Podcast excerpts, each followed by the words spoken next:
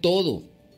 Los bienes materiales, la vida personal y la vida familiar de forma nueva, pero alrededor del nuevo eje que es Jesús y de la buena noticia que Él nos trae. No es una cuestión literal porque al final de cuentas uno se puede desprender de los bienes materiales que ha tenido en el pasado o de las cosas, pero llegará el momento en el que vamos a tener nuevamente otros bienes materiales que estarán en función de un servicio para ayudar a los demás.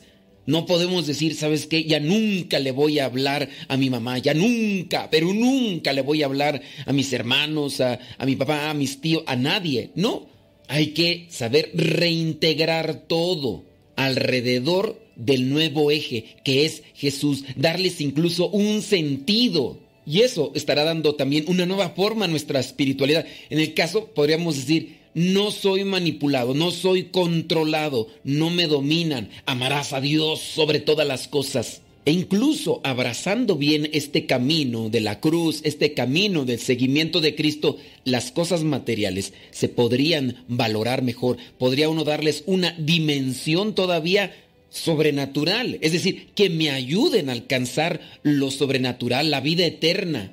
La misma familia adquiriría un valor esencial y espiritual en mi vida. Yo buscaría el bien de ellos, les daría lo que me comparte Jesús en mi corazón y eso sería por encima de todo mejor que las cosas materiales o que las cosas que ofrece el mundo.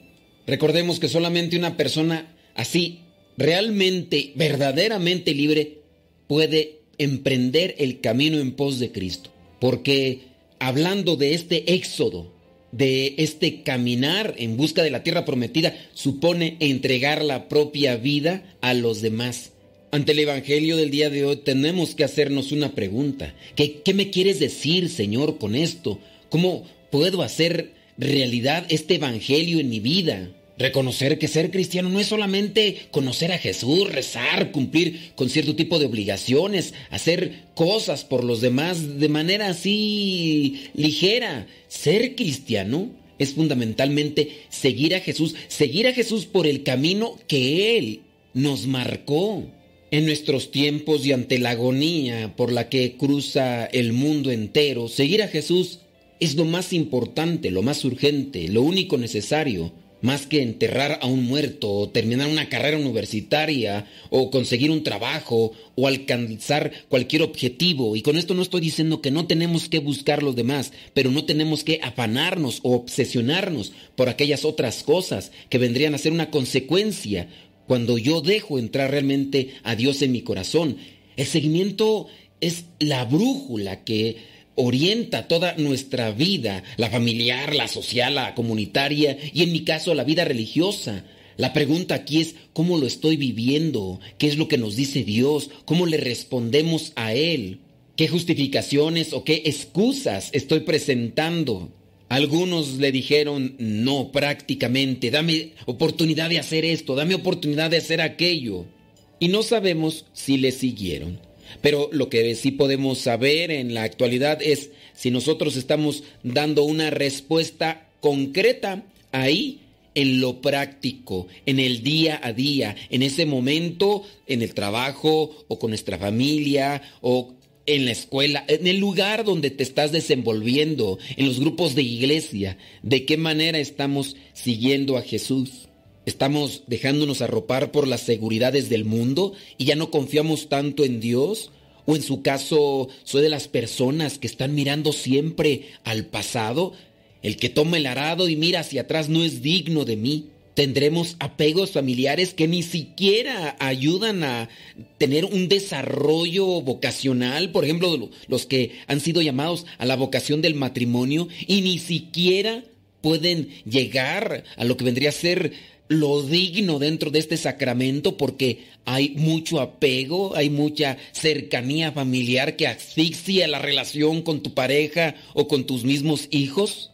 Dios nos ilumine y nosotros nos dejemos iluminar por Él para poder comprender cuál es la exigencia del día a día en este caminar en pos de Cristo. La bendición de Dios Todopoderoso, Padre, Hijo y Espíritu Santo, descienda sobre cada uno de ustedes y les acompañe siempre. Vayamos a vivir la palabra. Lámpara es tu palabra para mis pasos, luz en mi sendero. Lámpara es tu palabra para mis pasos, luz en mi sendero. Luz, tu palabra es la luz.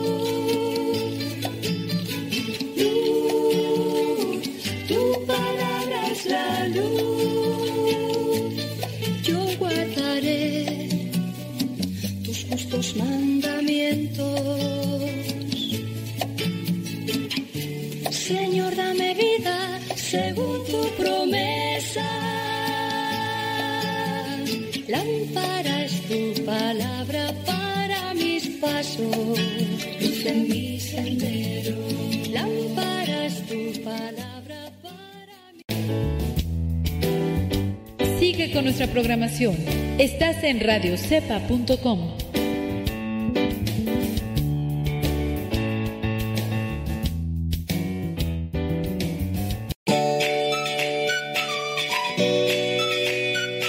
No entones las alabanzas divinas solo con la voz. Acompaña también la voz con las obras. Si cantas solo con la voz, por fuerza tendrás al fin que callar. Canta con la vida para no callar jamás. San Agustín. Cristo morfízate.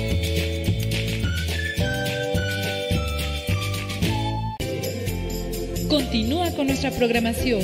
Estás en radiocepa.com, emisora católica de los misioneros servidores de la palabra.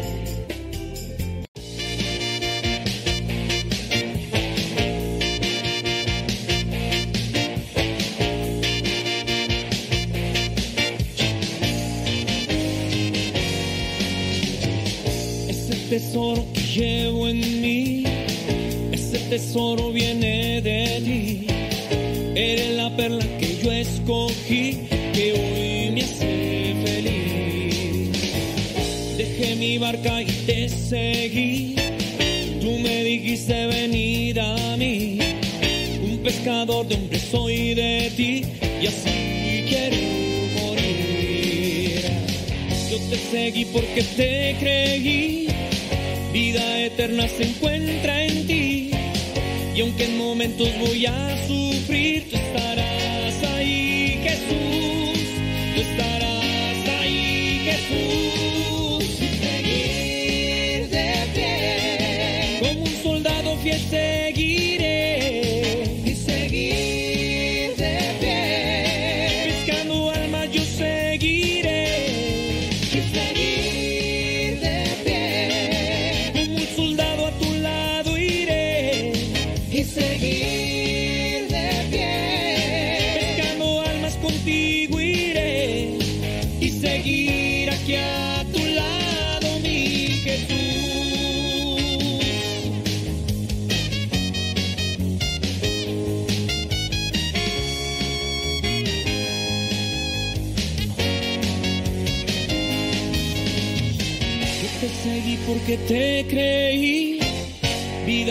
eterna se encuentra en ti. Y aunque en momentos voy a sufrir, tú estarás ahí, Jesús. Tú estarás ahí, Jesús. Seguir de pie. Como un soldado fiel seguiré. Y seguir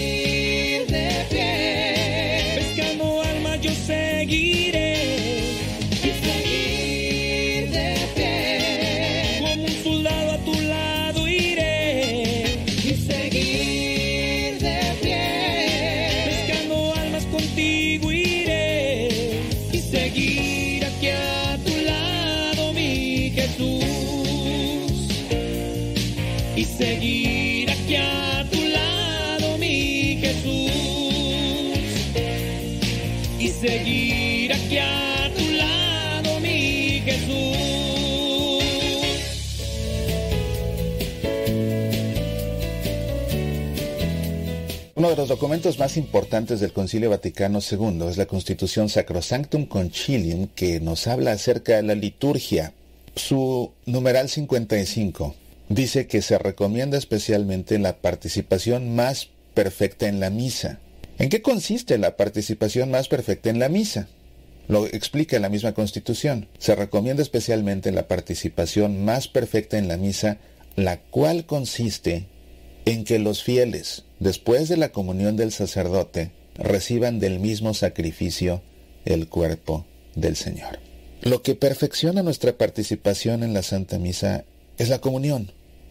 Por supuesto que sí, es el encuentro definitivo con el Señor aquí en la tierra. Poder entrar en comunión con el cuerpo, con la sangre, con el alma, con la divinidad de Cristo Jesús, es decir, con Cristo todo. Es algo que no tiene en la tierra comparación, nada le iguala. Podemos leer la Biblia entera de pe a pa, con toda la devoción y atención del mundo. Podemos rezar horas y horas, Podemos incluso pasar horas enteras ante el Santísimo Sacramento adorándolo en una capilla o cuando esté expuesto en el altar. Y todo eso es necesario y todo eso es importante y todo eso lo debemos hacer. Aún así, nada de eso se compara con el encuentro real, cercano, íntimo con Jesucristo, que solo se consigue aquí en la tierra a través de la Eucaristía y recibiendo la comunión real no la comunión espiritual. Y vaya que ahora con esta pandemia nos ha quedado más que claro de modo experiencial, a no ser que no se tenga fe, porque si no se tiene fe en la Eucaristía, da lo mismo recibirla que no. Cuando no se tiene fe, da lo mismo recibirla que simplemente hacer la comunión espiritual. Un tema sobre el que valdría la pena ahondar en determinado momento porque es un tema que sirve como consuelo, pero que corre el riesgo de servir también como un sustituto, que de hecho no lo es, para, por ejemplo, las personas que viven en una unión que no es la unión sacramental, que no es la unión del sacramento del matrimonio, y que sabiendo que por esa razón y por persistir en ese estado de vida que atenta contra la voluntad de Dios, no pueden recibir la Eucaristía, pues participan de la Santa Misa, sí, se acercan a Dios, lo buscan sinceramente en su corazón, pero solamente hacen la comunión espiritual, porque están impedidas para recibir la comunión real. Pero tienen que tener claro que aún así están impedidas para recibir la comunión real. La comunión espiritual nos acerca al Señor, nos pone en su presencia, Jesús viene a nuestro corazón, pero de ninguna forma es lo mismo que la comunión real, porque una es real, total, nos lo comemos, Cristo se hace presente, verdaderamente presente en ese trozo de pan consagrado, en esa copa de vino consagrado. Ahí se hace verdaderamente presente para entrar a nosotros. Porque si fuera lo mismo, no le urgiría a la iglesia que se reabran los templos para que podamos regresar todos a participar del banquete eucarístico y dejarían que pues ya simplemente nos quedemos viendo la misa por televisión per secula seculorum, si así nos acomoda más, ¿no? Y es la razón también por la que aquellos lugares donde se puede regresar a los templos con una participación ya mucho más nutrida de fieles, de inmediato están optando por suspender su transmisión televisada o por internet de su misa, precisamente para quitarle a la gente la tentación de que ahora por costumbre prefiera la celebración de la misa virtual que de la misa real, porque Insisto, no hay comparación. Pero ciertamente que los que nos hemos quedado sin comunión por tantos meses, sabemos perfectamente que así es porque hemos sentido en este ayuno eucarístico esa hambre de Dios. Y como el salmista, en ese soliloquio, que podemos hacer nuestro una y otra vez, decimos, mi alma tiene sed de ti, Señor. Y lo podríamos ampliar, ¿verdad? Mi alma tiene hambre y sed de ti, Señor. La comunión es lo que hace nuestra participación en la misa perfecta. Las personas que padecemos alguna enfermedad o alguna condición o tal vez en razón de la edad, que tenemos un riesgo mayor, o bien a contagiarnos del coronavirus, o bien a que si nos enfermamos seguramente no la contemos. Hemos tenido que hacer uso de la dispensa que han dado los obispos en las diferentes diócesis para que aunque se hayan reabierto las misas con ciertas limitaciones, con un número todavía reducido de fieles, pues tengamos que seguir participando virtualmente de la misa. porque la vida es sagrada, nos la dio Dios, tenemos que custodiarla y ponernos en riesgo, sobre todo cuando tenemos una familia que depende de nosotros. Eso no es un acto de martirio si acaso nos contagiamos ahí y morimos, es un acto de imprudencia. Dios quiere que cuidemos nuestra vida porque es sagrada y la iglesia también quiere que cuidemos la vida al máximo, lo que implica cuidar la salud. Por eso de esa dispensa precisamente. No es una licencia para alejar a la gente de la comunión, no. Es precisamente por protección de las personas. Pero lo cierto es que quedamos limitados a la posibilidad de la comunión espiritual. Así pues, te cuento que en mi arquidiócesis ya tiene un tiempo que se abrieron las misas. Primero fueron al aire libre, después ya dentro del templo, pero con un número muy limitado de fieles, haciendo reservaciones. Y este fin de semana me animé, me aventuré, me arriesgué a acompañar a mi familia que lleva todo este tiempo participando de la misa real decidí acompañarlos. Ya era demasiado. Ya cada misa me dolía hasta el alma. Era muy doloroso, sobre todo en el momento de la comunión, no poder comulgar. Entonces, con lo que me platican, hay poca gente, están espaciados, hay cubrebocas, hay gel desinfectante a la entrada, hay gel desinfectante en cada banca para que la gente se limpie las manos. De menos vamos esta vez y, y aunque después venga otro periodo de ayuno, pero de menos vamos esta vez. Bueno, te confieso que no logré concentrarme en la Santa Misa, porque en primera no había poca gente. Cuando llegué y vi el estacionamiento empecé a sentirme nervioso porque la poca gente que me habían dicho, pues eso no es poca gente. Y qué bueno, qué bueno que, que vayan, qué bueno que vayan, pero no había poca gente. Y cuando entré, bueno, vi un buen número de personas ahí dentro del templo sin cubrebocas. Sin cubrebocas. Quienes hacían las lecturas, por ejemplo, pasaban al lambón y en el lambón se quitaban el cubrebocas y, terminaban la lectura y se lo volvían a colocar. Yo decía, bueno, el nivel de inconsciencia es verdaderamente absurdo. Se pueden dar las directrices que se tengan que dar, las explicaciones que se tengan que dar, las recomendaciones que se tengan que dar.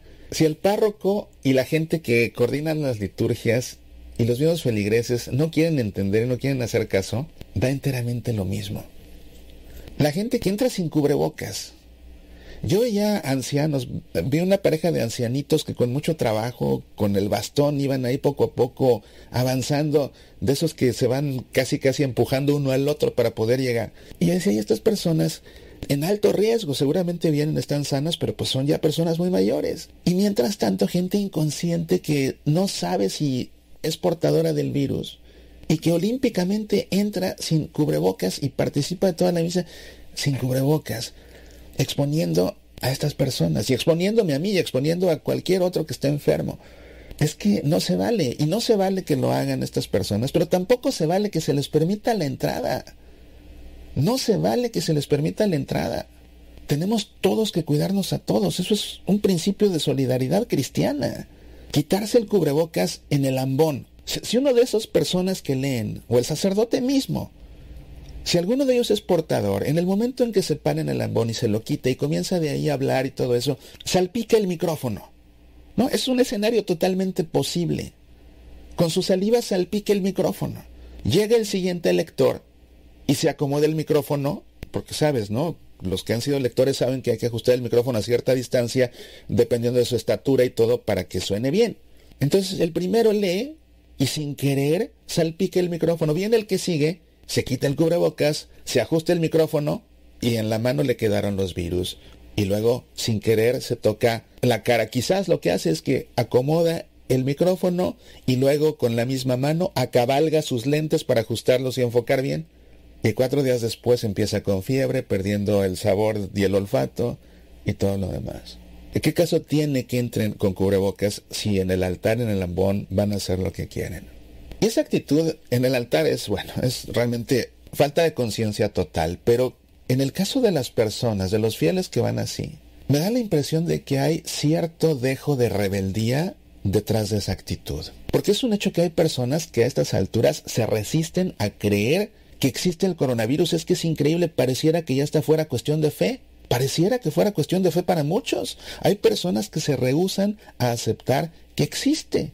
Piensan que es un invento, piensan que es una fantasía, piensan que es una manipulación ideológica para meternos miedo y no sé qué tantas tonterías. Y entonces desafían y no quieren usar el cubrebocas como señal de desafío de que Para mí no existe y hago lo que yo creo porque estoy convencido de que no existe. Así no es. Tenemos todos que cuidarnos a todos y pertenecemos a una iglesia y todos tenemos que ser obedientes. Todos, no solo los sacerdotes por su voto de obediencia. Entonces, te confieso que mi experiencia de la misa fue, fue incómoda, no logré encontrar la quietud que quería. Digo, a fin de cuentas no dejo de ser un ser humano.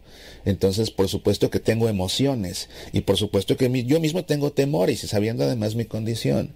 Y luego en el momento de la comunión me senté justo adelante, justo en la orilla, bueno, en la orilla central.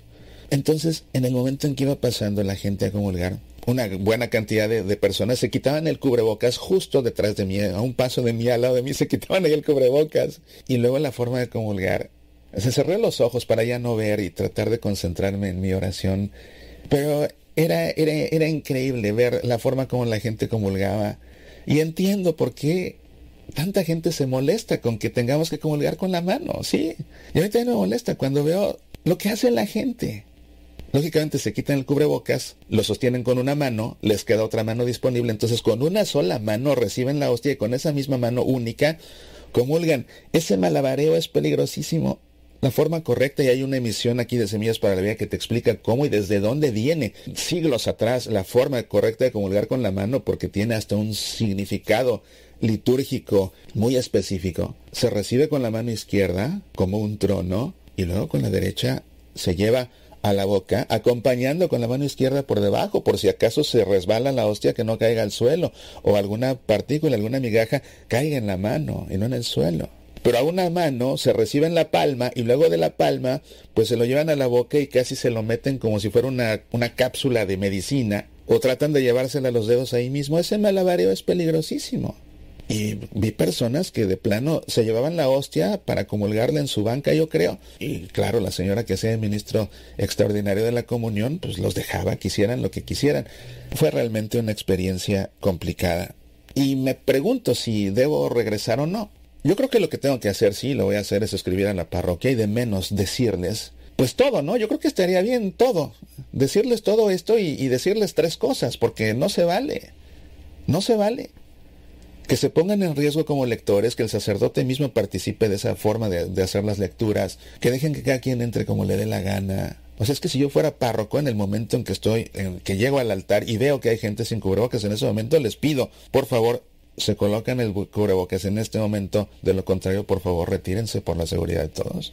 Pero es que a veces nos da pena que la gente se nos sienta mal, se nos incomode y no vuelva. Eso será cosa de la gente. Pero no se vale que porque no se vaya a enfadar un puñado de gente inconsciente, si no es que gente desafiante, gente desobediente, pongamos en riesgo a todos los demás. Porque también eso me he dado cuenta mucho en las parroquias, como que se trata de favorecer a los menos por los más. Y muchas veces las cosas no se corrigen para no contrariar a los menos en vez de favorecer a los más. Eso lo he visto uh, cantidad de veces en las parroquias, cantidad de veces. Sí, estoy expresando en esta emisión mi frustración, pero porque creo que es una buena llamada de atención. Si regresas a la Santa Misa, por favor, obedece a todas las normas, disposiciones, reglas, tanto litúrgicas como de salud. Y si de plano sientes en tu corazón que vas con el deseo de retar, porque me consta, lo sé, hay sacerdotes que me lo han dicho, y, ahí lo he leído en las redes sociales, hay gente que lo declara, van y comulgan y de rodillas y abren la boca, ¿para qué? Para retar al sacerdote, demostrarle que ellos son unos héroes cristianos que comulgan como ellos quieren. Si eres tan héroe cristiano, entonces trágate tu orgullo y lo que tienes que hacer si eres tan héroe cristiano, toda esa incomodidad que te genera comulgar en la mano, ofrécesela a Dios en sacrificio. Y de paso le pides que acabe pronto todo esto para que todo pueda volver a la normalidad y podamos comulgar en la boca como lo hacíamos antes. Pero si vas a ir con actitud de hacer de la misa un campo de batalla, quédate en tu casa, porque no se puede comulgar con un corazón así.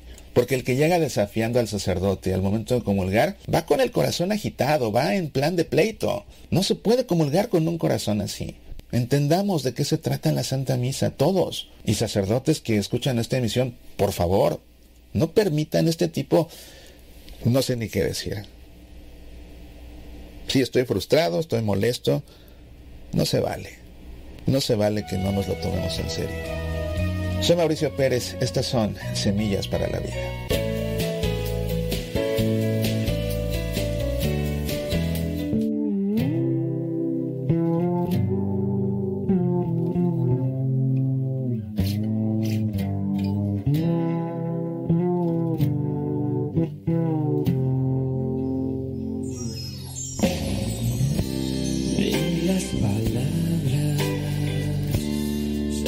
Necesitan para expresar mis sentimientos. Siempre comprendes con tu inmensidad, mis ojos muestran todas las veces que me haces soñar en una tierra en la que todos vivamos en paz. Tú eres mi luz. calor.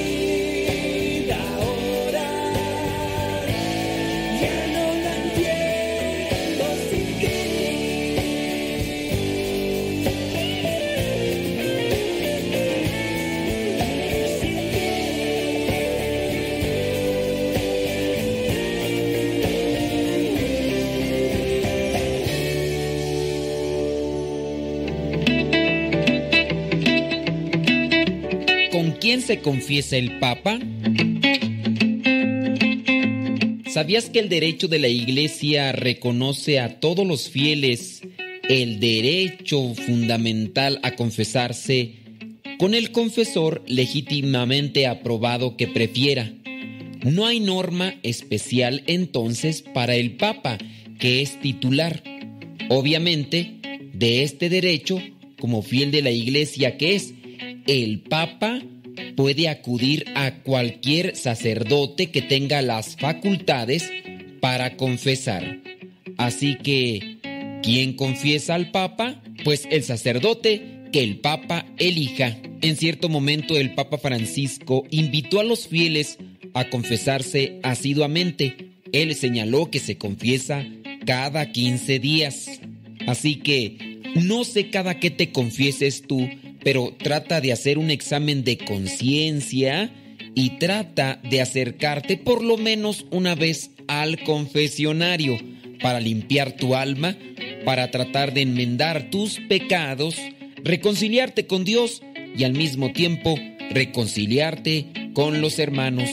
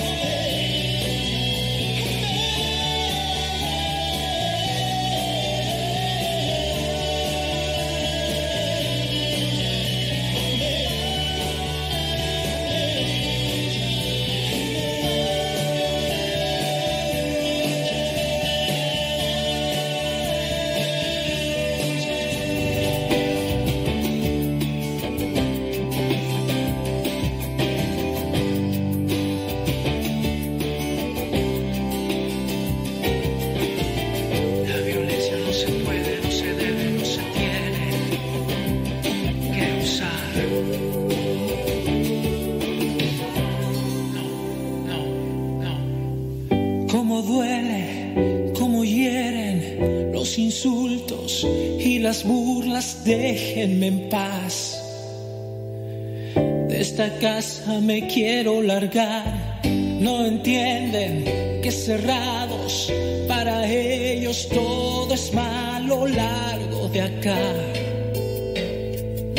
Papá, mamá, cállense ya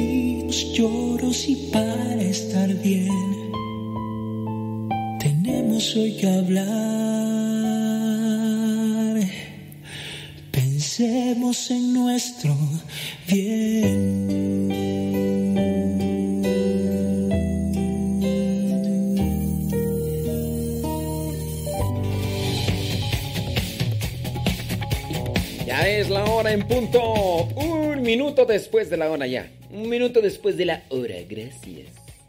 Gre...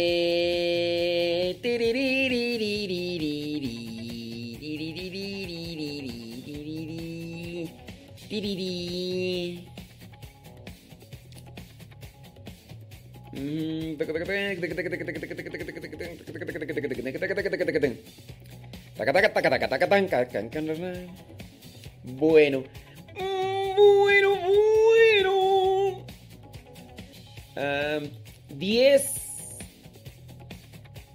acá dice motivos curiosos. Los curiosos motivos porque la Iglesia Católica pierde adeptos. ¿Cuáles serán? Los grupos evangélicos tuvieron en los últimos años un crecimiento exponencial en todo el continente americano y lograron consolidarse como una fuerza política y social. Los pastores han logrado ocupar importantes puestos en el gobierno de Argentina, Bolivia, Brasil, Paraguay, Estados Unidos, entre otros. Además, son dueños de grandes medios de comunicación. Eso sí es cierto. Tienen una fuerte base territorial entre los sectores populares como estructura descentralizada que los acerca a la gente y los hace imposibles de fiscalizar. Esa es otra cuestión. dice... esto es en Brasil, sobre un libro que sacaron allá. La iglesia evangélica ha avanzado fuertemente, dice, por los, los, que están al frente.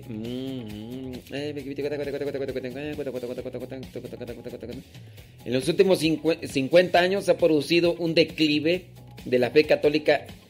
Dice, en los años 60 el 94% de la población norteamericana se identificaba como católica, pero en el 2014 esa cifra ya se había reducido al 69%, mientras que la proporción de evangélicos pasó del 9%, 9% al 19%, pero hacen más ruido. En un contexto en el que muchos católicos se alejan de la iglesia por la figura, aquí dice que otras manifestaciones religiosas, aquí el pentecostalismo es una rama del evangelismo dominante, recupera una visión más carismática, pero en cierto sentido también pragmática.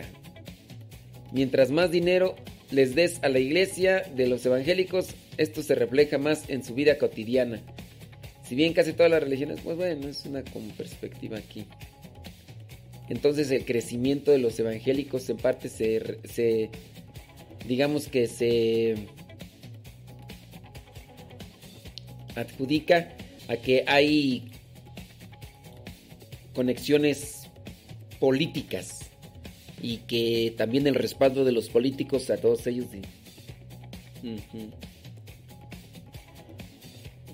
Eh, que como dice, padre, ¿cómo se llama la choque puso al último? Ah, no sé qué será choque tú. ¿Será choque? ¿Cómo, ¿Cómo, se llama la... ¿Cómo se llama la choque? La choque. Ay, no, no sé. La choque. ¿Chócalas o qué? ¡Chócalas! ¡Vámonos con San Jerónimo! El 30 de septiembre es el día de San Jerónimo, sacerdote y doctor de la iglesia. Este santo es el célebre por su tradición en la Biblia. Ya lo mencionamos eso. Ta, ta, ta, ta, ta, ta, ta. De el ascetismo de Jerónimo fue lo que le salvó, según dijo de él un obispo mientras miraba un cuadro en el que aparecía Jerónimo golpeado, golpeando su pecho con una piedra. Dice, haces bien llevando esa piedra, pues sin ella la iglesia nunca te habrá canonizado. Aquí 10 frases de San Jerónimo que ayudan a valorar la vida de este hombre que nos trajo la vulgata. Este hombre que nos trajo la vulgata. Mm.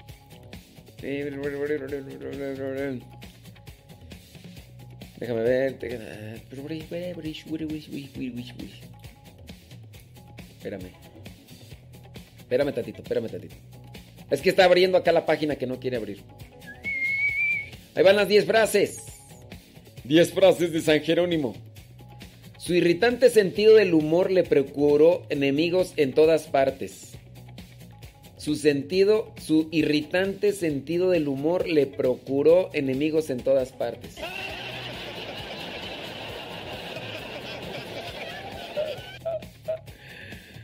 Ay, Dios mío. La ignorancia en las escrituras es ignorancia de Cristo. La ignorancia en las escrituras es ignorancia de Cristo. Número dos. Empieza a hacer ahora lo que serás de aquí en adelante. Lo que quieras llegar a hacer mañana, comiénzalo a hacer desde hoy. El rostro es el, espejo de la mente. Y los ojos, sin hablar, confiesan los secretos del corazón. Esta está bonita, tú. Esta está bonita. El rostro es el espejo de la mente. Mm. Y los ojos sin hablar confiesan los secretos del corazón. ¿Eh? ¿Qué tal? Número 4. Requiere tiempo buscar un amigo. Rara vez lo encontrarás y con gran dificultad lo conservaremos. Uf. O sea, lo encuentras, qué bueno. Pero y con gran dificultad lo vamos a conservar. O sea, lo encuentras, ahora después para que se, se logre dar. En vano canta la lira para el asno. En otras palabras, así, ¿para qué le echas perlas a los puercos? Número 6. Todo debe incluir un agudo condimento de verdad. Todo debe incluir un agudo condimento de verdad. Número 7. Que tus acciones no desmientan tus palabras. Para que no suceda que cuando prediques, ¿por qué entonces tú no lo vives?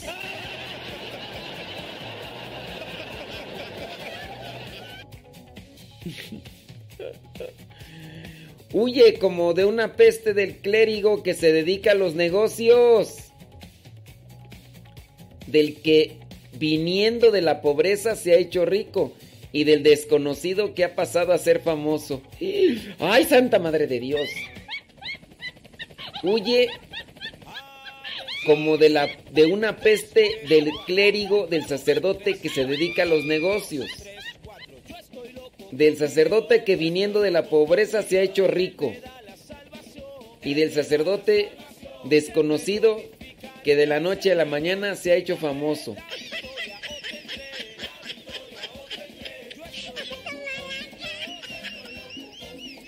Número 9. Es aún peor ser ignorante de la ignorancia de uno. Es aún peor ser ignorante de la ignorancia de uno. Uno puede ser ignorante de muchas cosas, pero lo peor va a ser no conocerse uno mismo, que uno sea ignorante de uno mismo. Ándele, ándele. Número 10. Qué curioso maestro, el que con el estómago lleno diserta sobre el ayuno. Qué curioso el maestro que con el estómago lleno habla y reflexiona sobre el ayuno. Decimos cosas que no vivimos. Ya, después de las descalabradas de San Jerónimo, mejor vámonos con el enamorado. Y ya viene por ahí la Radio Novili. Un, dos, tres, cuatro. Un, dos, tres, cuatro. Un, dos, tres, cuatro. Yo estoy loco con mi Dios. Yo estoy loco con mi Dios. Él me da la salvación.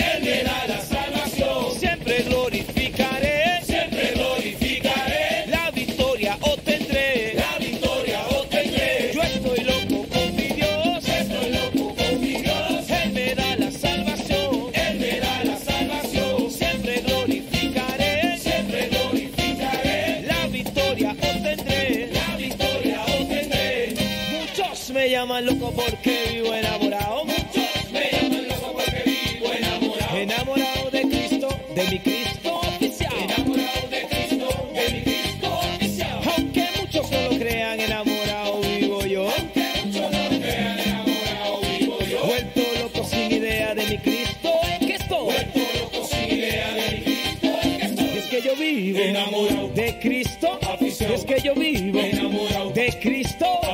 que yo vivo Enamorado. de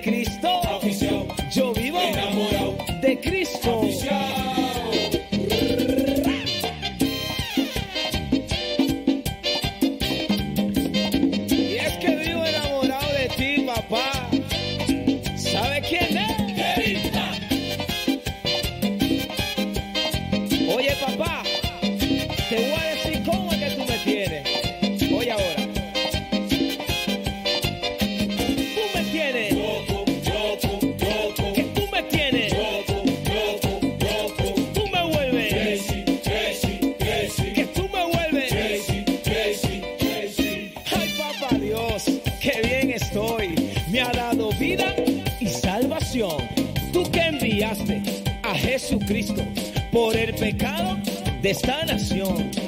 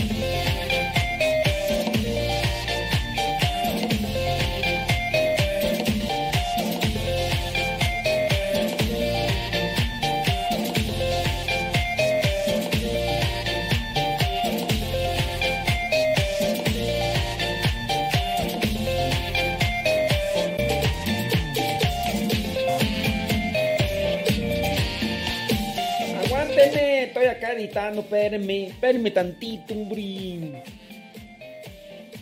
Dicen que porque ya no digo el nombre de las canciones, pues es que son canciones que pongo a cada rato cuando estoy transmitiendo. Digo, ustedes saben que cuando estamos transmitiendo en vivo ponemos ya canciones ya recicladas y recicladas, recicladas. Cuando no, pues estamos este, poniendo de otras y, y, sí ponemos ahí las otras. Sí, nada más que yo pienso que casi no nos escuchan las personas ¿verdad? estas que, que preguntan por el nombre de las canciones. Puede ser, puede ser. Bueno, déjenme seguir con la edición de la Radio Novili. La edición de la Radio Novili. Ahí va, breve.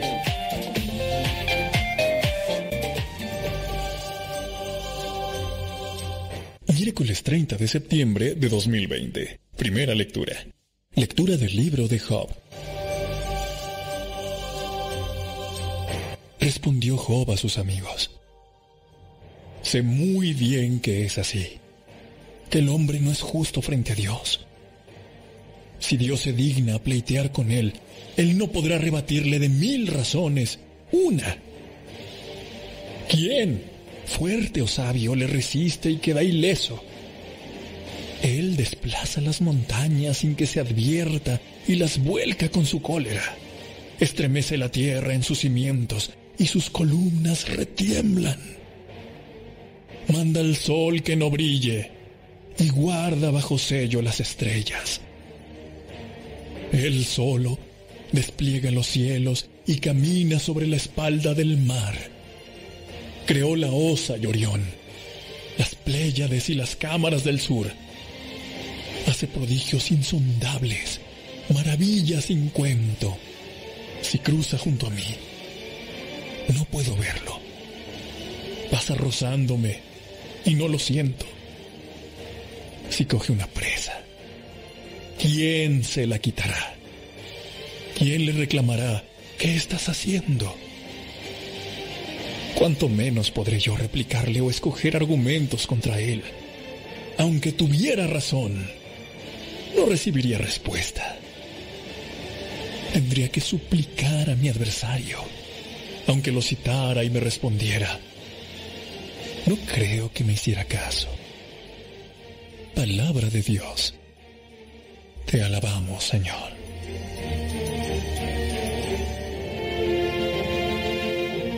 Salmo responsorial. Llegue hasta ti mi súplica, Señor. Llegue hasta ti mi súplica, Señor. Todo el día te estoy invocando, tendiendo las manos hacia ti. Harás tus maravillas por los muertos. Se alzarán las sombras para darte gracias. Llegue hasta ti mi súplica, Señor.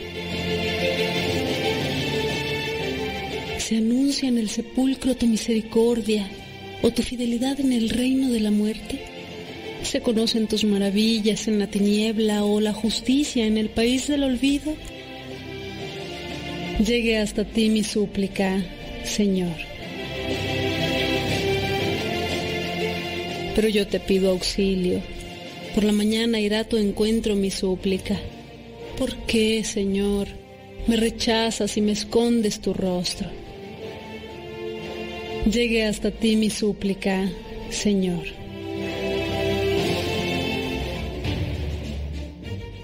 Lectura del Santo Evangelio según San Lucas. Aquel tiempo, mientras iban de camino Jesús y sus discípulos, le dijo uno, Te seguiré a donde vayas. Jesús le respondió, Las zorras tienen madriguera y los pájaros nido pero el Hijo del Hombre no tiene dónde reclinar la cabeza. A otro le dijo, sígueme. Él respondió, déjame primero ir a enterrar a mi padre. Le contestó,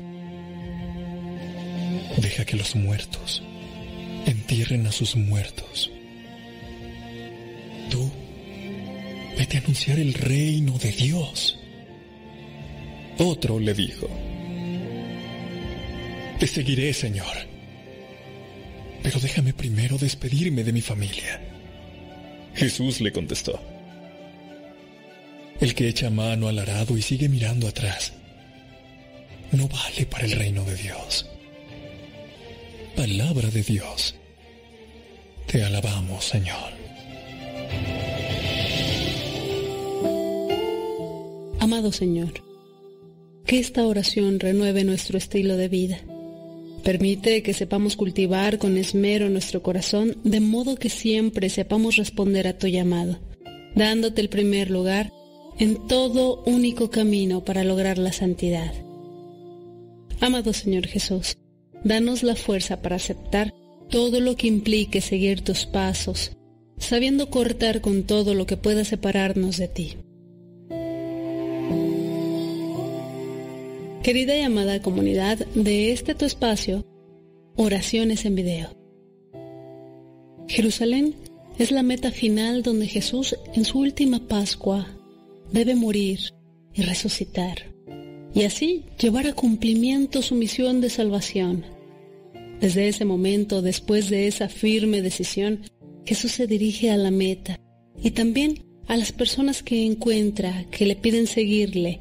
Les dice claramente cuáles son las condiciones. No tener una morada estable, saberse desprender de los afectos humanos, no ceder a la nostalgia del pasado. Pero Jesús dice también a sus discípulos encargados de precederle el camino hacia Jerusalén para anunciar su paso, que no impongan nada, si no hayan disponibilidad para acogerle, que prosiga, que se vaya adelante. Jesús no impone nunca. Jesús es humilde. Jesús invita. Si quieres, ven. La humildad de Jesús es así. Él invita siempre, no impone. Hombres y mujeres, a cualquier etapa de nuestra vida o incluso hoy, hemos tenido o tenemos un ídolo, una persona a quien imitar, que nos sentimos atraídos por su forma de ser, imitarlo en todo. Buscamos tener la misma marca de ropa, peinarnos igual, en fin, el porte gira en lo que es esa persona. Estos a menudo son artistas o cantantes, pero hay algo que no hacen, poner límites a los seguidores. ¿Qué tendría Cristo para atraer tanto a las multitudes? Ni cantaba ni actuaba, ni era un ícono de la moda. Lo único que hacía era dar a conocer el amor de Dios a los hombres. Esta fue su arma para que muchos trataran de seguirlo y aún hoy muchos jóvenes, hombres y mujeres, lo siguen como ideal de vida. En este Evangelio se nos presenta un Cristo exigente, quien pone la mano en el arado y mira hacia atrás, no es digno de mí. Son duras las palabras de la elección de Dios por lo que comprenden, pero al mismo tiempo donan una paz y una felicidad inmensas dentro del alma, porque se sabe que ha sido Dios mismo quien ha llamado. No todos aceptan el llamado con generosidad, sino que al sentir el peso, muchos lo dejan. Dejemos que Dios nos hable en el corazón. Y si Él nos llama, digamos con sinceridad y con generosidad que queremos seguirle, aún sabiendo las dificultades que allí encontraremos. Pidamos también a través de la oración por las vocaciones para que mande obreros fieles a su mies. Amados hermanos, la urgencia de predicar el reino requiere una respuesta inmediata del candidato, que no tiene tiempo para enterrar a sus muertos, ni siquiera para decir adiós apropiadamente. Preguntémonos hoy qué pasa con nuestro propio llamado a ser discípulos. ¿Nuestra propia historia refleja algo de dramático en el estilo de Jesús? Tal vez nuestro llamado a seguir a Jesús ha sido costoso en términos de nuestra familia y otras relaciones cercanas. Hoy recordamos a San Francisco de Asís. Su nombre se recuerda porque supo lo que Jesús pedía a los que le seguían. Escuchó su voz interior, lo que lo llevó a construir la iglesia entregó su riqueza para ser pobre entre los pobres. Reconstruyó una comunidad que amaba la naturaleza y brillaba con una sencillez infantil. Inspirémonos por la forma en que San Francisco se entregó totalmente al llamado de Jesús. Y cuando nos llegue la muerte, no tendremos otra alternativa que hacerlo. Pero, ¿hasta qué grado nos entregamos hoy a Jesús? Puede que las preocupaciones por nuestra familia y nuestras labores sean un obstáculo para seguir al Señor. Tomémoslo como el camino, no como un obstáculo. Podemos inspirar a otros por medio de la forma en que nos relacionamos con ellos y por la forma en que vivimos. ¿Cuán cerca podemos llegar a ser como San Francisco, que siguió a Jesús? Amados hermanos, el entusiasmo y los buenos deseos son importantes, mas no son suficientes. A ellos deben seguir las decisiones e implementaciones. Somos de esos que comienzan bien, pero que si las cosas se ponen difíciles, las abandonamos. ¿Está nuestro seguimiento de Jesús condicionado a que las cosas vayan bien? Digamos correctamente, amado Señor, te seguiremos a donde quiera que vayas. Esta es una hermosa y amorosa promesa. Pero si depende de nosotros, no tenemos la fuerza interior para seguirla.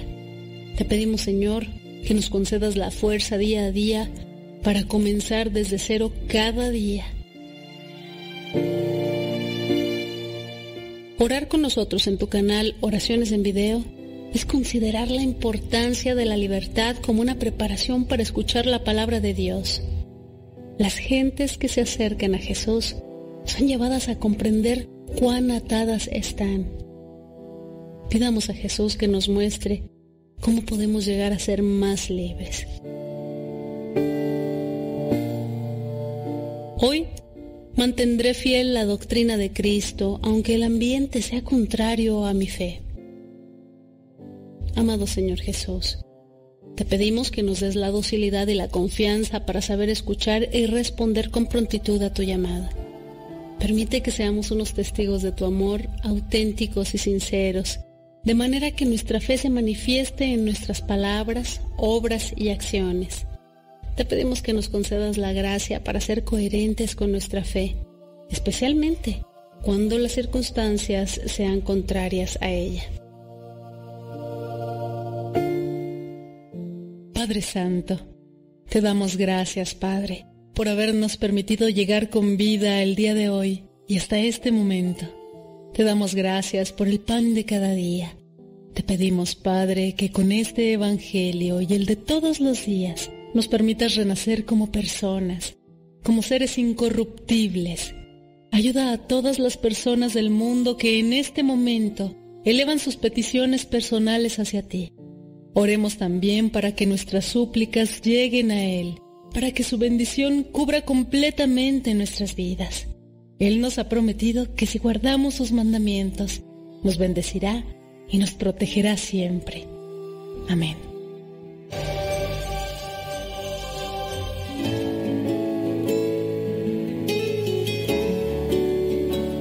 Señor, hoy o mañana, el barco ya está listo y solo espera tu orden para poder zarpar.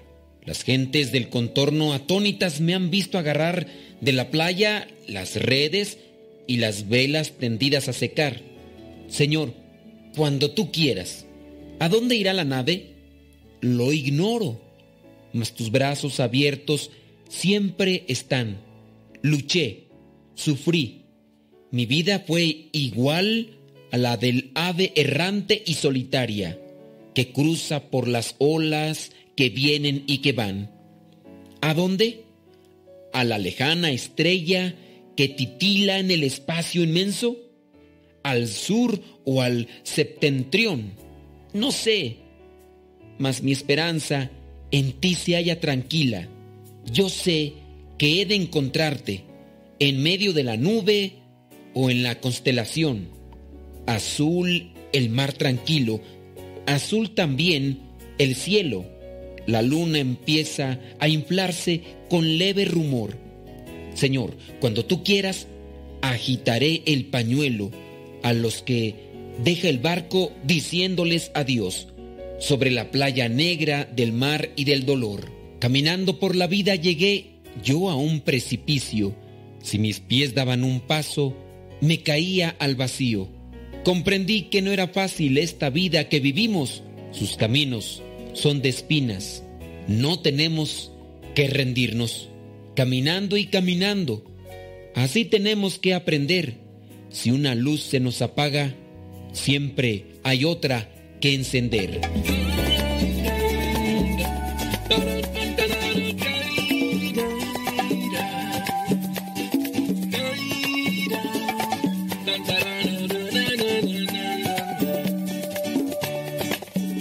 Señor, una gotita, una gotita de tu bella sabiduría. Dame, Señor, una gotita, una gotita de tu pura sabiduría. Dame, Señor, sabiduría. Es el camino que nos conduce a tu eternidad. No hay un tesoro mejor es mi protección. Dame, Señor, una gotita, una gotita de tu bella sabiduría. Dame, Señor, una gotita, una gotita de tu pura sabiduría. Dame, Señor, sabiduría.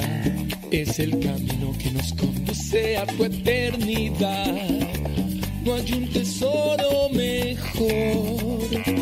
Tu luz es mi protección.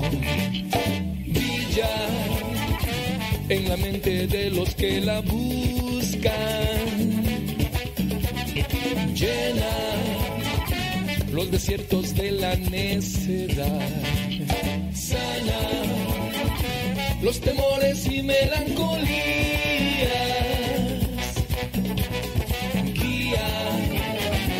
el sendero a la salvación.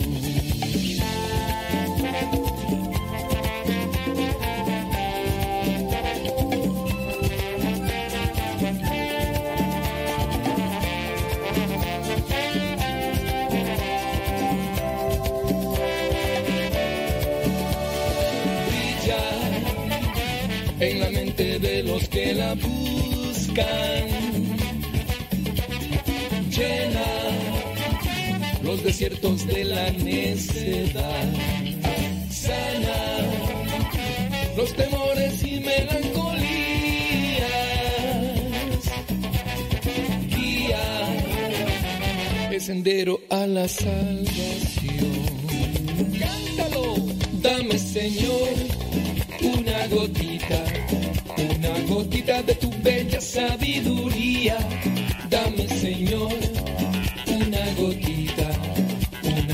De tu pura sabiduría.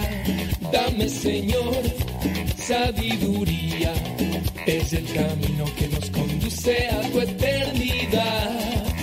No hay un tesoro mejor tu luz es mi protección. Vamos, dame solo tu sabiduría. Dame, dame, dame, mi Señor. Dame sabiduría. Dame, dame, dame, mi Señor. Lléname de paz. Dame sabiduría para brillar. Dame, dame, dame, mi Señor. Dame sabiduría. Uh, uh, dame, dame, dame mi Señor. ¿Qué quieres de verdad? Dame, Señor. Dame, Señor. Dame, Señor.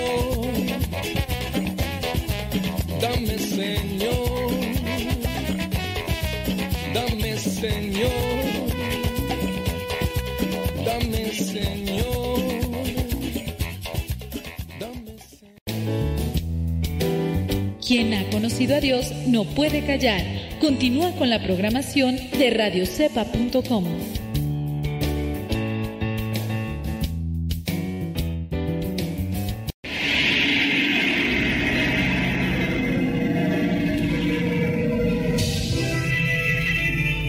Bienaventurados los humildes, porque de ellos es la gloria eterna.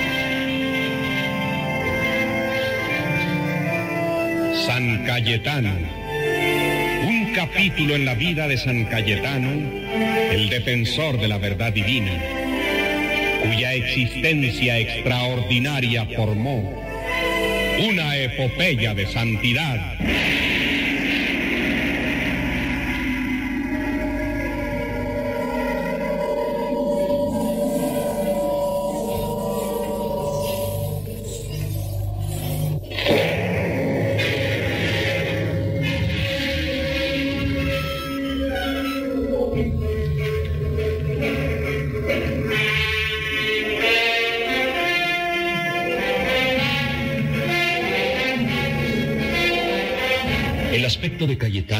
Y de Marinonio, tras el largo viaje desde Verona hasta Roma, había provocado las duras palabras del elegante oficial de la Guardia Suiza del Vaticano, confundiendo a los siervos de Dios quizá con dos sujetos indeseables y negándoles la entrada en el Palacio Pontificio. Pero cuando ellos permanecían sin saber qué hacer, se acercó a la puerta uno de los altos prelados de la corte del Papa, Monseñor Juan Bautista Bonciani. Cayetano lo reconoció al momento y, postrándose ante él,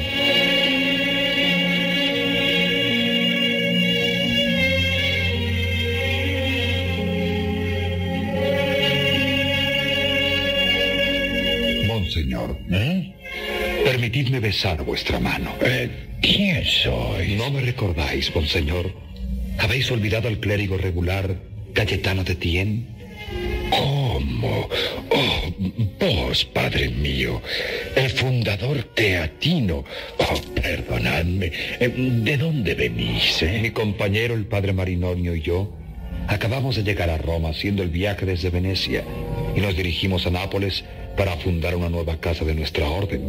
Eh, según vuestro aspecto, habréis hecho el viaje con pocas comodidades. Nuestro voto de pobreza nos impide viajar de otra manera, monseñor.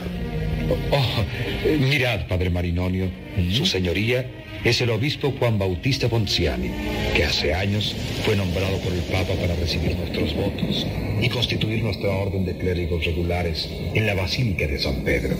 Señor, soy vuestro más humilde servidor en Cristo. He oído hablar de vos, padre Marinonio. Eh, supe que en Venecia habíais ingresado en la orden fundada por el padre Cayetano. Es verdad, monseñor.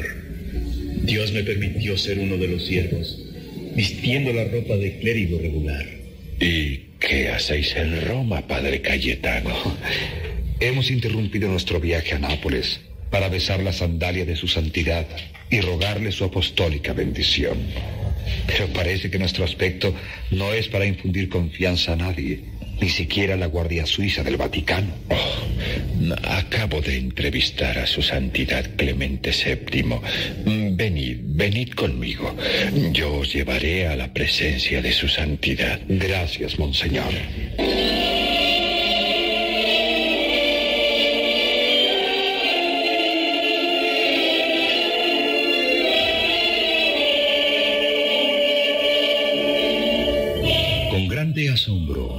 Los dignatarios del Vaticano veían pasar por los suntuosos salones de la señorial mansión al conocido prelado Juan Bautista Bonciani, acompañado de aquellos dos clérigos de calzado destrozado, de rostro demacrado y pálido. El obispo Ponciani se anunció con su santidad y al cabo de pocos minutos le fue franqueada la entrada en compañía de los dos teatinos.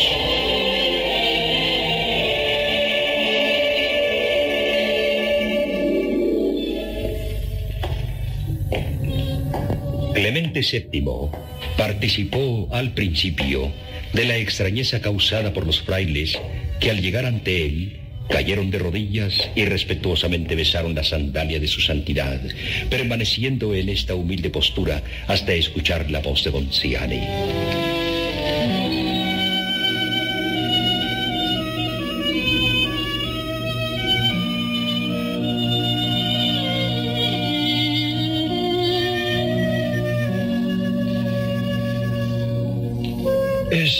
Santísimo Padre, acabo de encontrar en la puerta del palacio a estos dos siervos de Dios. Vienen desde Venecia y se encaminan a Nápoles para una nueva fundación teatina. Vedle, Santísimo Padre, llevan muchos días de camino. ¿Quiénes sois, hijos míos? Dos humildes siervos de Dios y de vuestra santidad. Juan Marinonio se llama mi compañero y yo soy Cayetano de Tien. Cayetano de Tien. Bienvenido, hijo mío. Bienvenidos ambos. Pero ¿a dónde vais, hijos míos, en pleno verano? Bajo ese sol de fuego, sofoscados por horribles calores y expuestos a cada momento a enfermar y perder la vida. Santísimo Padre, es mejor arriesgar la vida que dilatar la obediencia a los mandatos de vuestra santidad. ¿Mis mandatos, Cayetano? Nuestro reverendo Padre General, Monseñor Juan Pedro Carafa, recibió un breve de vuestra santidad, ordenando que se enviaran a Nápoles dos religiosos de nuestra orden, para ver si es posible fundar una nueva casa teatina en esa ciudad. Sí, lo recuerdo. Nuestro reverendo Padre designó a estos dos humildes servidores de Dios para tan alta misión. Hemos querido venir a pediros vuestra bendición antes de seguir nuestro camino. Me alegro que seáis vos el designado para atender la solicitud que me hicieron los napolitanos. No dudo que Dios nuestro Señor os iluminará para hacer florecer allá vuestra nueva casa como lo ha hecho con la de Venecia. ¿Y cómo se encuentra nuestro hijo, Monseñor Caramba? Goza de buena salud, Santísimo Padre, y os mando un respetuoso saludo por conducto nuestro. ¿Deseáis alguna cosa en especial para vuestra nueva fundación? Vuestra bendición, Santísimo Padre. Así, Dios bendecirá también la misión que se nos ha encomendado. Benedictio Deum potente.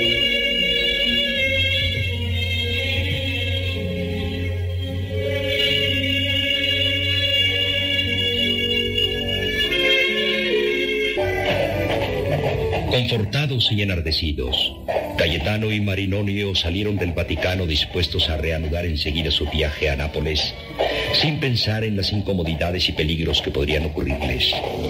Y montados en sus caballos, se aventuran por la Campania para luego adentrarse más y más en la Italia meridional, donde las ganas de la naturaleza se unen pródigas y seductoras, iluminadas por la creciente claridad mediterránea.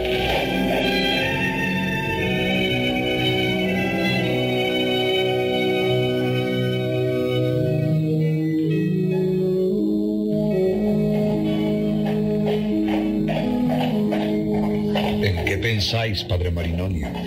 En nuestra pasada entrevista con su santidad. Qué hermoso es encontrarse en presencia del vicario de Cristo. Qué consolador es recibir su bendición de la mano ungida para gobernar la iglesia. Cómo se siente la presencia infinita de Dios sobre la augusta majestad del pontífice. La bendición que acabamos de recibir es anuncio seguro del triunfo de nuestra santa comunidad en la ciudad de Nápoles. Nada grande se puede obtener en el mundo sin vencer infinitas dificultades. Pero Dios allanará el camino y nos guiará para hacer su santa voluntad. Aún nos queda mucho camino, Padre Cayetano. Sí, bastante. Mientras más bajemos hacia el sur de Italia, mayor será el calor que tengamos que afrontar. Roguemos al Señor que nos dé fuerzas para soportarlo sin que nuestra salud se resienta.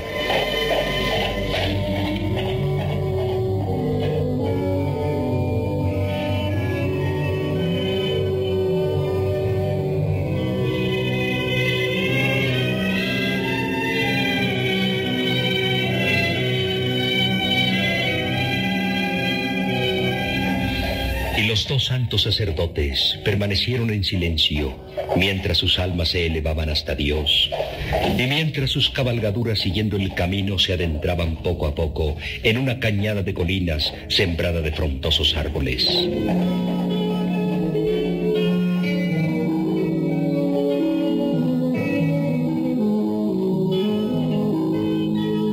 Puestas sus mentes en Dios, olvidados de todo lo terreno, sus caballos, cuando de pronto ¿Qué ha sido eso, Padre Marinonio? Allí, mirad, entre aquellos matorrales, han disparado contra nosotros. Que Dios nos asista.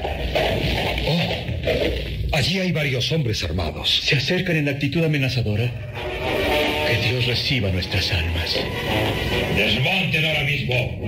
Si intentan huir, disparamos.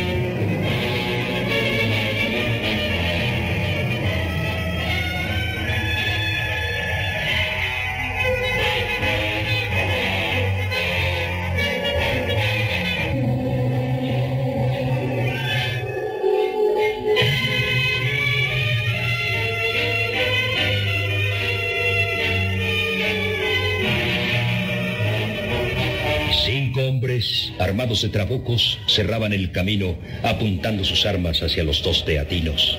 Y ellos, obedientes al mandato del que parecía el jefe, desmontaron de sus caballos creyendo que había llegado el último momento de su vida.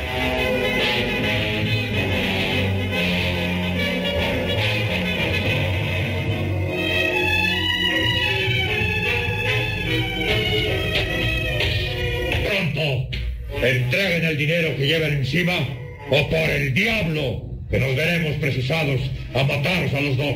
Hermano, ¿os dedicáis acaso a saltar a los caminantes? Eso no te importa, bellaco. Todo el que pasa por este camino debe dejarnos cuanto dinero lleve encima. Con que, ya lo sabes, Somos dos pobres clérigos que viajamos pobremente. Solamente tenemos un arma, nuestros breviarios. No vas a hacerme creer que no llevas oro en el bolsillo. ¿Con qué? Parece que conozco tu voz. ¿Eh? Si pudiera ver tu cara sin ese pañuelo negro con que te cubres, estaría seguro de quién eres. ¿Con que me conoces? Eso puede costarte la vida. No pienso denunciarte a nadie. Pero dime, ¿no eres tú acaso mi antiguo criado? ¿Aquel que estuvo sirviendo a mi familia en Vicencia? ¿Y tú quién eres entonces? ¿Cayetano de Tien por ventura? El mismo. Cayetano de Tien, a quien en Roma martirizaste en unión de los soldados que habían entrado en la ciudad, creyendo que yo tenía un tesoro oculto en nuestra casita del Pincio. ¿Recuerdas? Cayetano de Tien. Me alegro de encontrarte, porque tengo una deuda de gratitud contigo. ¿Deuda de gratitud? ¿Estás tratando de amenazarme? Lejos de mí semejante cosa. Quiero agradecerte que en aquella ocasión me maltrataras, me hicieras sufrir, te burlaras de mí. Dios permitió que yo padeciera todo eso por Él. Tú fuiste el medio de que se valió entonces. Si ahora, al convencerte de que tampoco llevo el oro que codicias, decidieras quitarme la vida, solo lograrías poner mi alma en manos de Dios y me librarías de la carga de la vida. Cayetano de Tien. Cayetano de Tien.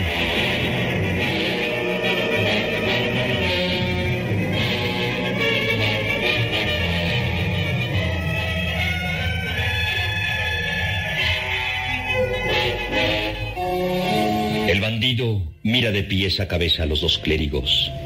El arma que tenía apuntada contra ellos va bajándose poco a poco. Luego, el hombre arroja a un lado el trabuco, se aproxima dos pasos y de pronto cae de rodillas ante Cayetano, que le mira asombrado.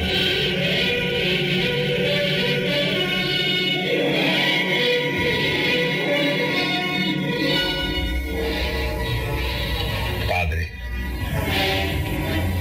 Padre Cayetano de Tien. Perdón. ¿De qué me pides perdón?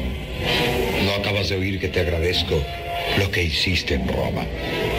Perdón, Padre mío. Entonces estaba ciego de codicia, embriagado por el saqueo de Roma, y quise despojaros a vos de vuestro oro. Perdón. Anda en paz y ruégale a Dios que te saque de esta vida de crimen y de pecado y que te haga santo. Tengo perdón de Dios. Todos lo tenemos si nuestro arrepentimiento es verdadero. Seguid vuestro camino. Pero antes, he de daros un salvoconducto para las innumerables cuadrillas de bandidos que, que pululan por esos caminos. ¿A dónde os dirigís? A Nápoles. Tomad esto.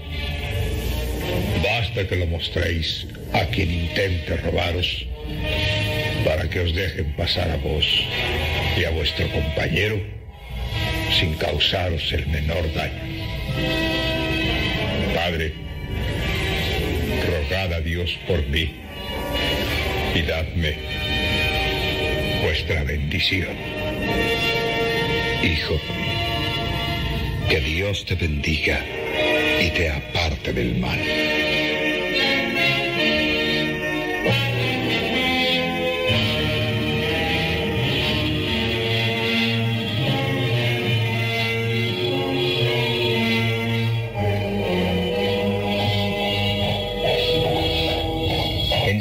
Habían seguido su camino los dos religiosos. Ambos daban gracias a Dios por su ayuda en el nuevo peligro de muerte en que acababan de verse.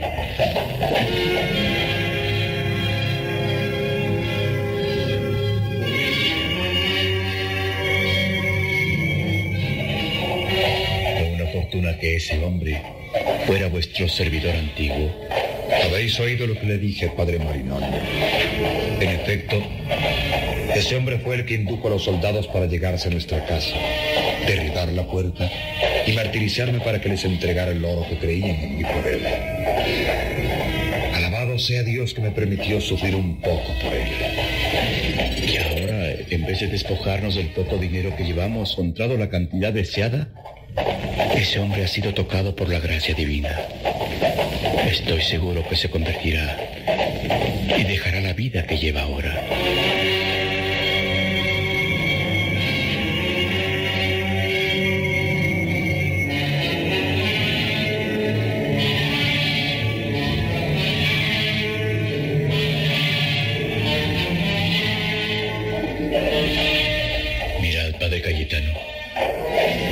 Cubren el cielo. Es indudable que se avecina una tormenta. Ved allá lejos, precisamente en la dirección que llevamos. Jesús nos acompañe. Estamos en pleno campo y la tormenta no tarda en descargar.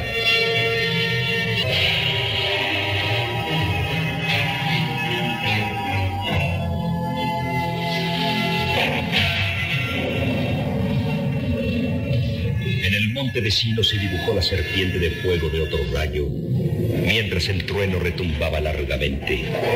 Los dos religiosos habían detenido sus cabalgaduras, inciertos en lo que habían de hacer.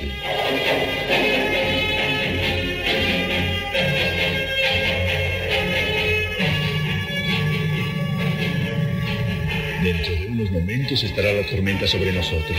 Sí, sí, padre. Galopar hacia aquel pequeño bosquecillo y guarecernos un poco bajo los árboles. Tenéis razón. Démonos prisa. Vamos.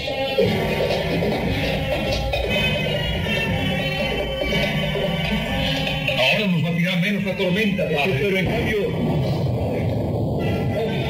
Jesús nos acompañe.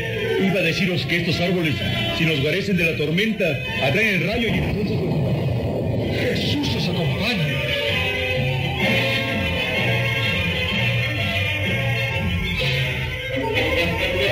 Ya está aquí, padre Cayetano.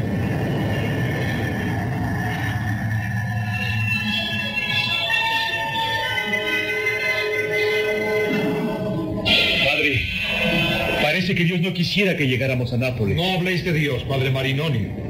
Dios no puede oponerse que vayamos allá para servirle. Pero en cambio el demonio... ¿Lo estáis viendo, padre? El demonio trata de arrebatarnos la vida para evitar que cumplamos con nuestra misión. Pero el demonio nada puede contra la voluntad de Dios. Somos pecadores, Padre. No somos dignos del favor divino. Oremos fervorosamente a Dios para que nos salve de este peligro. Desmontemos y vayamos allí, donde los árboles son más tupidos.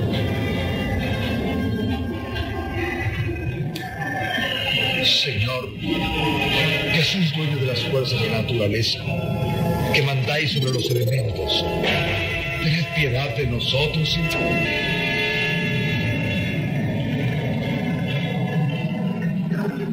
Padre, mirad, el rey acaba de matar nuestros caballos.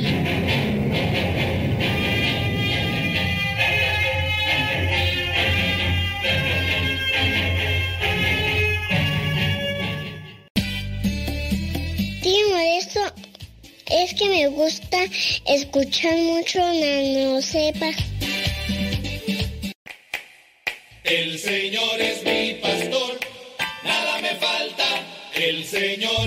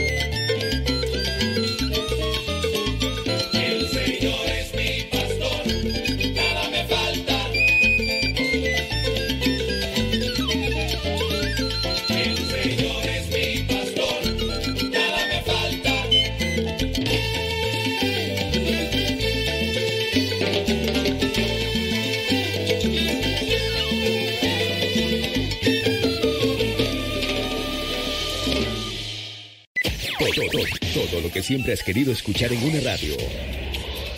Música, noticias, educación, información, orientación, compa- compañía. Todo, todo, completamente todo.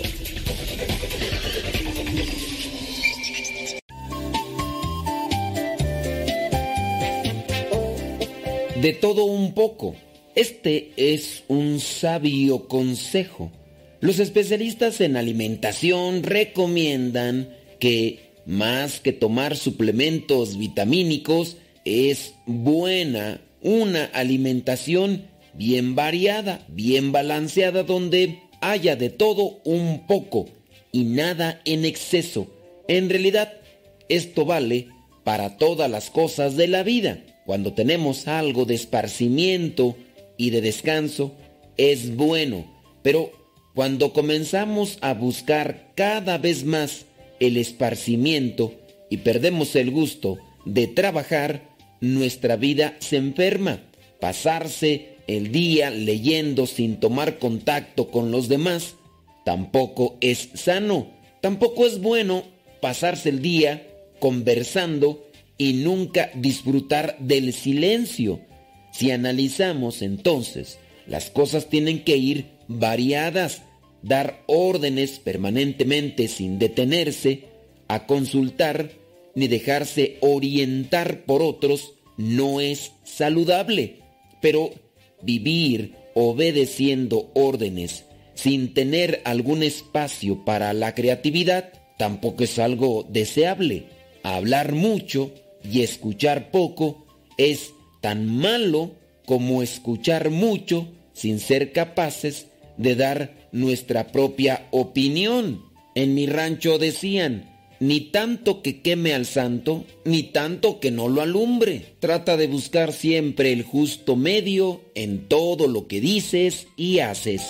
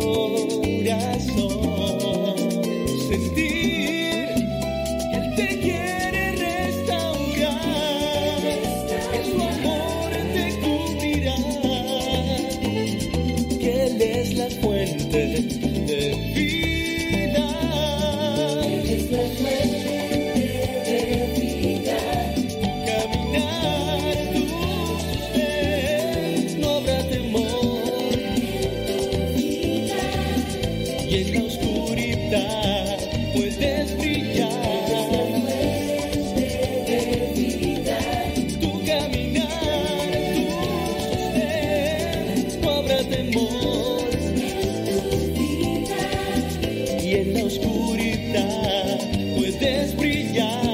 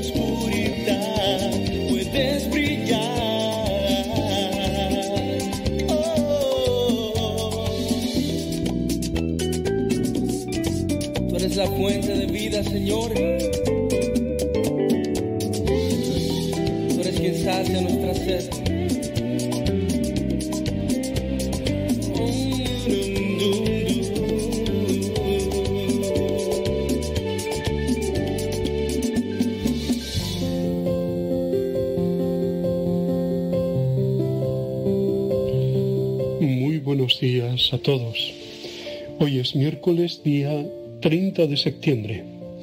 Se acaba este mes de septiembre y lo hacemos con la memoria de San Jerónimo, un hombre muy importante, presbítero, doctor de la Iglesia, eh, es el gran maestro de la escritura. ¿eh? A él se debe la, traducción que llamamos vulgata en, en latín. ¿eh? Y es un hombre también que, que hizo pues un, un trabajo enorme de recopilación de bueno luego hablaremos eh, más de, de San Jerónimo con detenimiento. Sin duda su frase más conocida más citada es eso desconocer las escrituras es desconocer a Cristo no por tanto esto es lo que hacemos cada día acercarnos a la escritura para conocer más al Señor para seguirle mejor y para amarle con todas las consecuencias, amarle plenamente. Porque solo el que está verdaderamente enamorado y solo el que se ha encontrado verdaderamente con Cristo le sigue. Si no, será un armazón de ideas, de posturas, de entrenamiento que se sostendrán ahí pues como, como Dios ampare, ¿no? Pero no es verdadero seguimiento. Hoy precisamente la palabra de Dios va en ese sentido. En el camino de, Jesús se espeja nuestro camino. Hoy leemos tres breves, breves episodios de vocación a su seguimiento con situaciones diferentes y respuestas que parecen paradójicas por parte de Jesús, ¿no? Después de decidir ir a Jerusalén, Jesús hace tres advertencias sobre la exigencia del camino que se emprende. Son tres exigencias radicales que el discípulo tiene que saber. Primero, no ofrece seguridad ni bienestar, por lo menos al modo humano.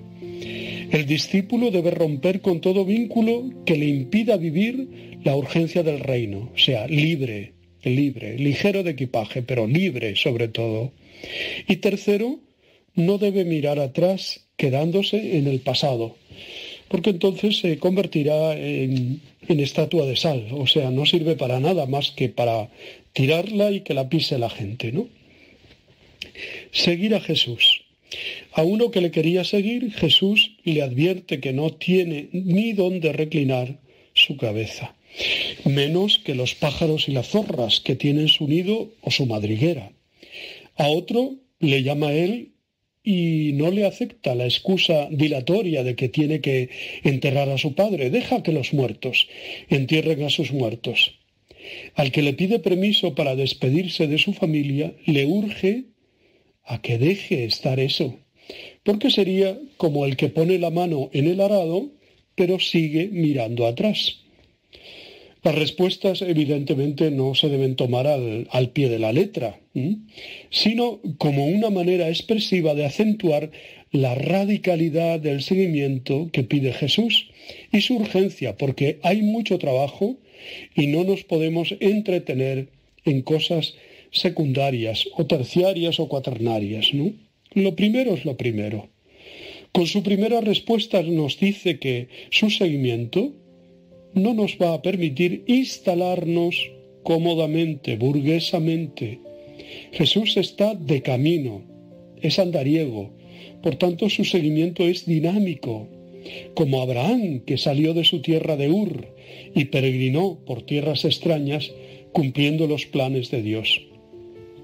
Con la segunda, Jesús no desautoriza la buena obra de enterrar a los muertos, Recordemos, por ejemplo, el libro de Tobías, en que aparece como una de las obras más meritorias que, que podía hacer un hombre bueno, ¿no?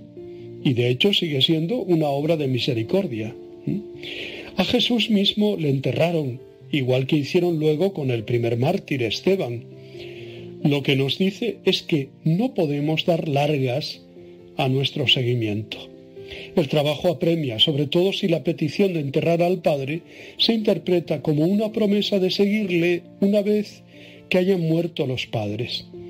El Evangelio pone como modelos a los primeros apóstoles que, dejándolo todo, le siguieron, como San Mateo, a quien, eh, de quien hablábamos el día 21 pasado, ¿no? Pasó, el Señor le dice, sígueme, y él se levantó de su telonio, de su mesa, y lo siguió inmediatamente. Lo mismo nos enseña con lo de no despedirse de la familia. No está suprimiendo el cuarto mandamiento, evidentemente. Es cuestión de priorizar, ¿eh? de prioridades. Cuando el discípulo Eliseo le pidió lo mismo al profeta Elías, éste se lo permitió.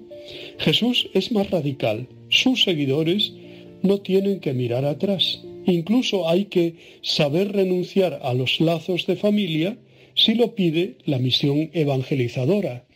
Como tantos cristianos cuando se sienten llamados a la vocación ministerial o religiosa y tantos misioneros, también laicos, que deciden trabajar por Cristo, dejando todo lo demás, sin dejarnos distraer ni por los bienes materiales, ni por la familia, ni por los muertos, la fe y su testimonio son valores absolutos. Todos los demás son relativos. Por tanto, Jesús pide al discípulo, primero, disponibilidad para vivir como Él, que no tenía donde reclinar la cabeza.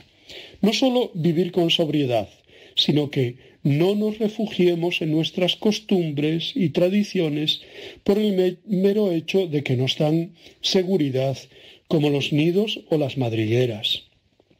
No nos aburguesemos. Segundo, que sean los muertos espirituales, o sea, los que no han aceptado el reino de Dios y son insensibles a la llamada de Jesús, los que se encarguen de enterrar a los muertos, a los físicos, ¿no? Y tercero, ponerse ya en movimiento sin pedir continuos aplazamientos, sino agarrando ya el arado y comenzando a labrar sin mirar nostálgicamente hacia atrás, con miradas que nos paralizan porque nos convierten, como hemos dicho, como a la mujer de Lot, en estatua de sal. Decídete, ¿eh? no quedes ahí a, a medio hacer, ¿no? Es que estoy como eso, contemporizando, una vela a Dios y otra al diablo, como se suele decir le digo al Señor, sí, te seguiré, pero, pero ando enredado o enredando con tantas comodidades, con tantas cosas. Y esto no es solamente eh, para curas y monjas, ¿no? Seguir al Señor también se le sigue en el matrimonio, también se le sigue en la vida laical, también se le sigue en la consagración, evidentemente.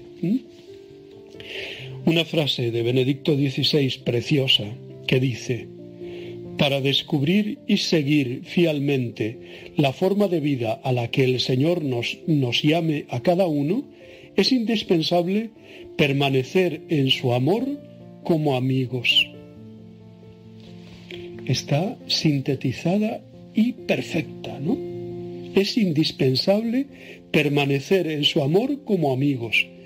Da igual la forma en que Dios nos llame y a, a dónde nos llame.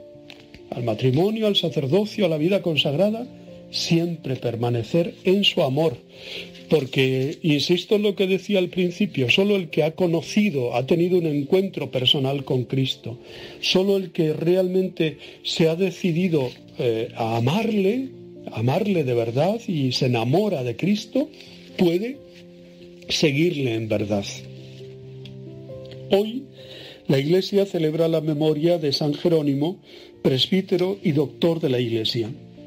Dálmata, de origen, Sofronio, Eusebio Jerónimo recibió una buena formación en Roma bajo el famoso rector Donato. Parece ser que no se le administró el bautismo hasta que terminó su formación. Fue un gran viajero. En Treveris entró en contacto con la colonia monástica del lugar, contacto muy decisivo para su vida futura.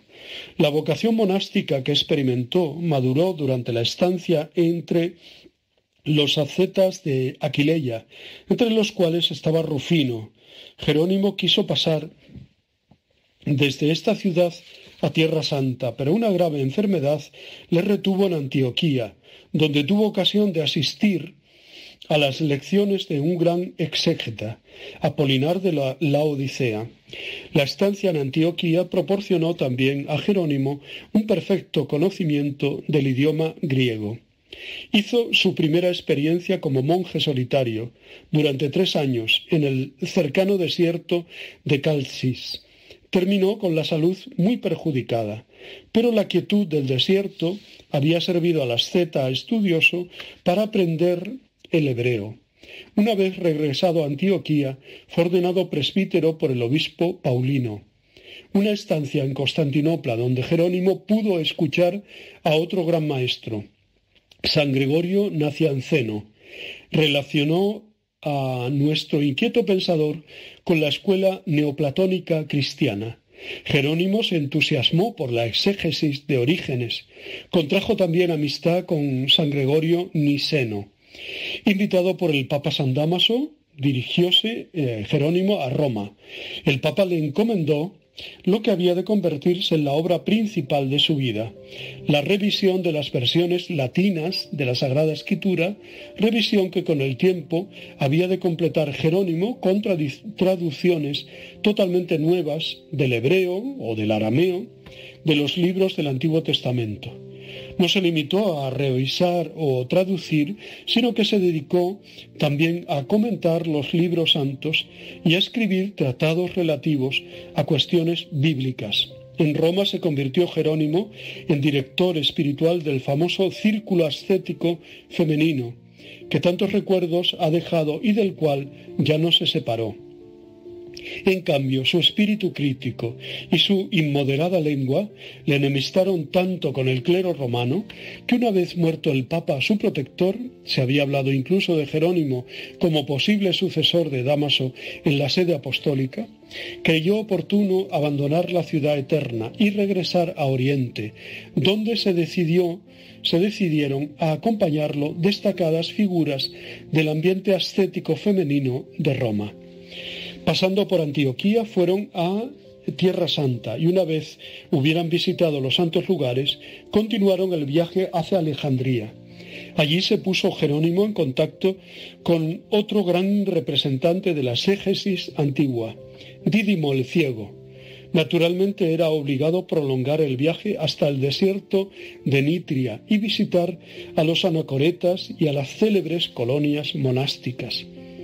Después Jerónimo y las mujeres que lo acompañaban volvieron a Belén, donde se establecieron definitivamente, fundando un monasterio para mujeres y otro para hombres. Jerónimo combinó su vida de monje y de investigador con una actividad sacerdotal que le mueve a predicar, a dirigir espiritualmente, de una manera directa o por correspondencia, y a polemizar. La dura forma en que ejerce la polémica teológica le crea nuevas enemistades. Esto y la incursión de los bárbaros impide que la pequeña colonia monástica de Belén goce de una paz estable. Allí, a edad avanzada, murió Jerónimo en el año 419. San Jerónimo es el más erudito de los escritores latinos de la antigüedad cristiana. Esto y la abundancia de su herencia literaria le han convertido en el ideal del investigador cristiano. Durante la Edad Media fue nuestro santo fue venerado como patrono de las escuelas y particularmente de las facultades teológicas. Actualmente invocan su patrocinio los escrituristas, ¿eh? los exégetas bíblicos, los que trabajan en, en la Biblia. Bueno, pues damos gracias a Dios por la vida y la obra realmente magnífica, enorme, de San Jerónimo. Y pedimos hoy especialmente por la orden jerónima en sus ramas eh, masculina y femenina. Los masculinos, eh, los hombres, por lo menos en España, están muy disminuidos, casi a desaparecer. Y las jerónimas tienen una presencia más, más fuerte, ¿eh? Están extendidas. Yo las he conocido incluso hasta en la India, en el Kerala. He llegado a conocer y a celebrar la Eucaristía el día de San Jerónimo en su, en su monasterio.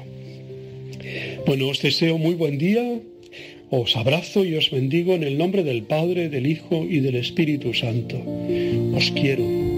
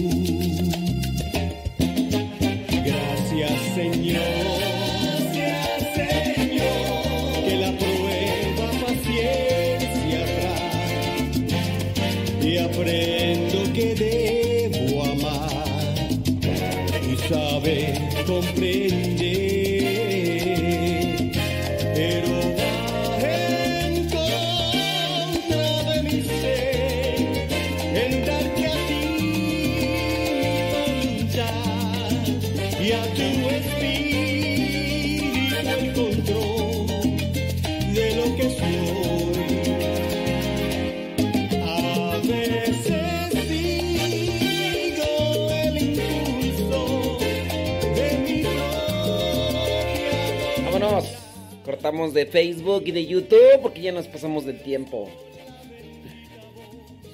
Entonces, los que están en YouTube y en Facebook, pásenle a radiocepa.com. Porque vamos con música guapachosa, buena. por las luchas que el mundo trae, que por ellas yo creceré pues mi guía eres tú. Gracias Señor.